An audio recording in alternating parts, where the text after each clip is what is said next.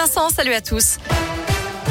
À la une, en route pour l'investiture, Valérie Pécresse et Éric Ciotti ont remporté le premier tour du Congrès Les Républicains. Aujourd'hui, le député des Alpes-Maritimes a recueilli 25,5% des voix, devançant de très peu la présidente de l'Île-de-France qui totalise 25% des suffrages. De son côté, Michel Barnier, qui partait favori, a finalement recueilli 23,9% des voix. Xavier Bertrand termine quatrième avec 22% et Philippe Juvin obtient 3% des suffrages. Quelques minutes après l'annonce de ces résultats, Michel Barnier, Xavier Bertrand et Philippe Juvin ont tous apporté leur soutien à Valérie Pécresse. Jean Castex est attendu demain dans notre région après la clôture des assises des départements de l'Ain, dans l'Ain. Le Premier ministre se rendra à Lyon où il retrouvera Olivier Véran en début d'après-midi pour visiter un laboratoire des hôpitaux civils de Lyon qui réalise le séquençage des tests PCR. Jean Castex ira ensuite visiter un centre de vaccination à Saint-Bonnet-de-Mur et il fera escale à l'aéroport Lyon-Saint-Exupéry qui applique bien sûr le renforcement des contrôles sanitaires. La situation épidémique continue de s'aggraver en France avec près de 50 000 nouveaux cas de Covid détectés hier et deux cas de variant Omicron confirmés en métropole.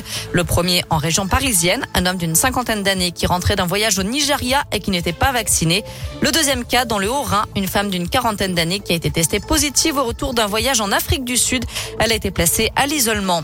Dans le Rhône, le taux d'incidence atteint désormais 450 cas pour 100 000 habitants. C'est plus qu'au pic de la quatrième vague. 128 malades du Covid sont hospitalisés aux HCL. Ils étaient moins de 60 il y a deux semaines. Les hôpitaux civils de Lyon qui envisage de déprogrammer des interventions. En ce qui concerne la vaccination, le centre de Gerland ouvrira 6 jours sur 7 à partir de la semaine prochaine. Objectif, proposer 2000 doses de vaccins par jour et de nouveaux créneaux seront bientôt disponibles. En foot, Lyon avec une soirée bien triste hier soir à l'OL Stadium dans une enceinte vide pour cause de huis clos. Les coéquipiers d'Oussem Aouar se sont inclinés 2 buts à 1 face à Reims dans les dernières minutes. Les Lyonnais n'ont donc pas confirmé après le succès à Montpellier dimanche dernier. Cinq défaites en 15 journées. Le coach Peter Bosch n'est pas vraiment rassuré. Écoutez-le. On ne mérite pas de gagner aujourd'hui. Le premier mi-temps, on n'a pas donné à Reims beaucoup d'occasions.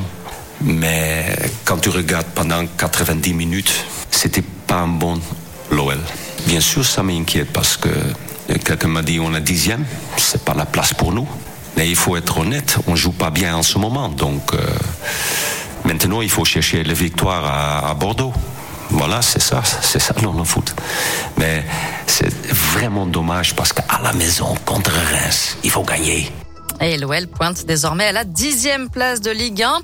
Enfin, avis aux fans de Maman, j'ai raté l'avion. La maison de Kevin McAllister, le petit garçon que ses parents avaient oublié en partant fêter Noël, va être proposée en location sur Airbnb. Cette maison qui a servi de décor au film se trouve en banlieue de Chicago, dans l'Illinois, et sera disponible une nuit seulement le 12 décembre. Ouverture de la réservation mardi prochain. Faudra faire très très vite. Mais avec ou sans les pièges? C'est ça la ah, question. Bah, ça, on ne sait pas. Moi, je veux les pièges avec. Veut, nous, on veut tout. On veut Direction radioscoop.com, Noémie Mabilon, avec la question du jour. Allez-vous limiter les rassemblements à Eh bien, vous répondez non pour l'instant à 59%.